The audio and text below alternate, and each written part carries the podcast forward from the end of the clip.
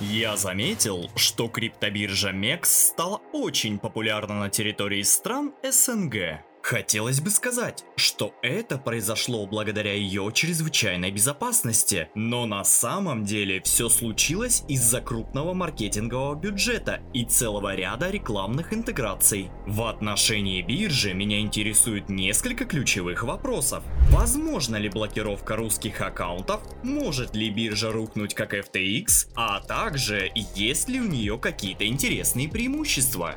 Только не те бездушные факты, которые обычно указаны на главных страницах обменников, а настоящие человеческие наблюдения, которые замечают простые пользователи. Если вы хотите узнать ответы на все эти тезисы, то обязательно досмотрите видео до конца. Это будет объективное и независимое исследование, поэтому нашей команде очень важна ваша отдача. Кнопки с лайками и подпиской ждут вашего царского клика клика. Ну а мы не будем затягивать и начинаем!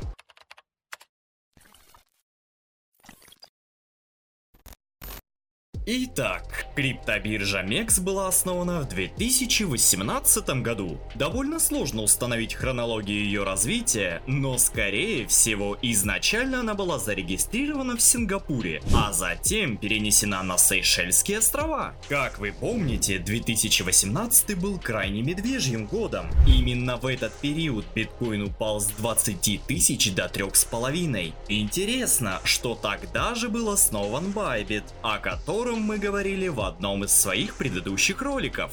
Я думаю, именно поэтому компании имеют некоторое сходство между собой, ведь они развивались в кризис, а значит ориентировались на профессиональных пользователей, которые не ушли с рынка. Обратите внимание, что летом 22 года Bybit рекламировались из каждого утюга, особенно с помощью своего турнира. Затем осенью мы видели наплыв интеграции со стороны стороны Мекс, а в феврале, как вы знаете, прошел деривативный турнир уже от исследуемой биржи. Итак, продолжим подробнее о Мекс. О ней действительно сложно найти информацию, особенно это касается основателей компании. Доподлинно известно, что SEO Mex является Джон Чен. Он выучился и работал только в Сингапуре, возглавлял медицинские и финтех компании, расположенные в этой стране. С ним не так уж много интервью, а те, что есть, довольно сухие и мало раскрывают его как личность.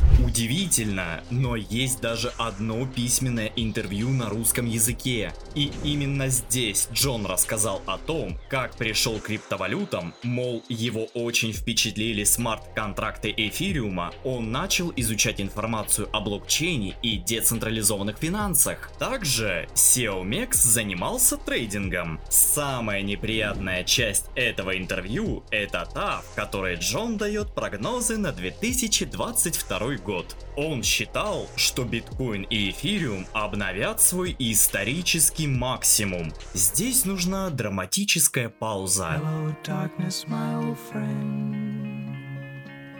но мы не будем осуждать человека по уже свершившемуся факту, только лишний раз подчеркнем, что не стоит верить даже очень авторитетным личностям, а особенно в сфере финансов. Всегда анализируйте рынок самостоятельно, сквозь очень скептичный, дотошный и придирчивый фильтр. Из хорошего Джон особо подчеркнул, что весь рынок стран бывшего СССР очень интересен для его компании, да и для любого другого криптопроекта.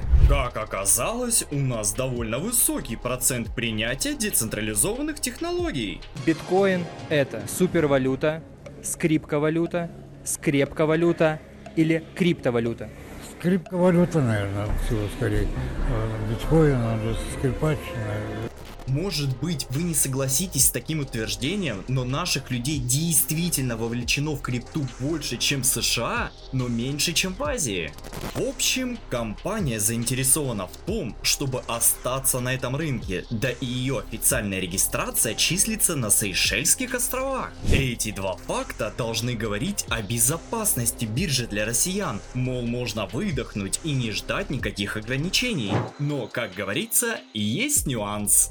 Дело в том, что у компании есть особая лицензия в США, как, например, у Binance. Чисто технически запрет на торговлю или ограничение депозита может произойти в любой момент. Таким образом, это и есть ответ на первый поднятый вопрос. Даже несмотря на то, что компания зарегистрирована в офшорной зоне, она в любой момент может ограничить доступ для русских аккаунтов. Не поймите меня неправильно, Мекс абсолютно точно этого не хочет и будет делать все, чтобы сохранить вовлеченность своих пользователей. Однако риски высоки и будут сохраняться до тех пор, пока внешняя политика не стабилизируется. Все это, конечно, очень печально, но вернемся к Джону. Дело в том, что он не является фаундером компании. Его пригласили на должность SEO только в 2021 году. И несмотря на то, что именно в этот период компания стала довольно заметной, он все же выступает в роли зарплатного человека и очевидно не строит личный бренд. Ему это просто незачем.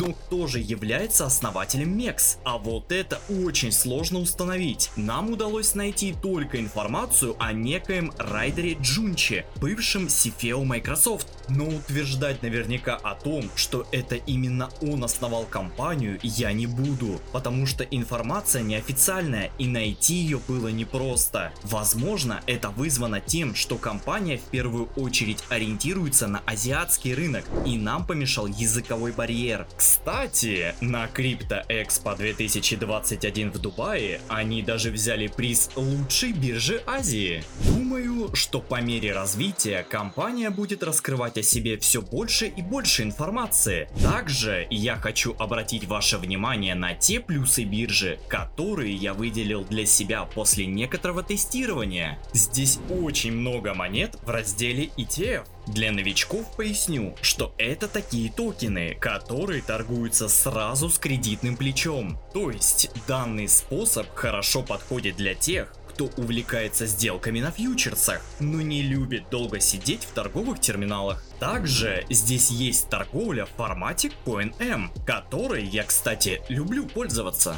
Такой вид сделок подразумевает торговлю самой криптовалютой, без пары стейблкоина. То есть, если вы торгуете биткоином, то в случае удачной сделки прибыль будет получена также в биткоинах, а не USDT. Правда, на Мексе доступно всего 6 токенов в режиме CoinM, но у того же Bybit такой функции нет совсем. А еще постоянно проходят различные кикстартеры, лаунчпады и листинги. В общем, площадка не выглядит заброшенной, и здесь постоянно что-то происходит. Но последний момент, который я хочу разобрать, возможно ли падение MEX, как это было с FTX? Как биржа пользуется деньгами своих клиентов? А об этом вообще нет никакой информации. Если конкуренты компании начали поголовно заявлять о своей прозрачности, безопасности, безопасности и тому подобном, то наша исследуемая биржа проигнорировала факт падения FTX. С другой стороны, она не такая уж и большая, чтобы привлекать внимание недругов, хакеров и прочей нечисти. В общем, у Мекс все неприятные испытания только впереди. Вопрос, стоит ли хранить большие деньги на этой бирже, честно, я бы не стал. Только перекинуть на кошелек, поторговать на фьючерсах или даже на споте работе. И все. Будьте особенно осторожны, если у вас паспорт РФ. И лучше храните свои средства на холодном кошельке. Но если все-таки хотите попробовать, оставлю для вас ссылку в описании.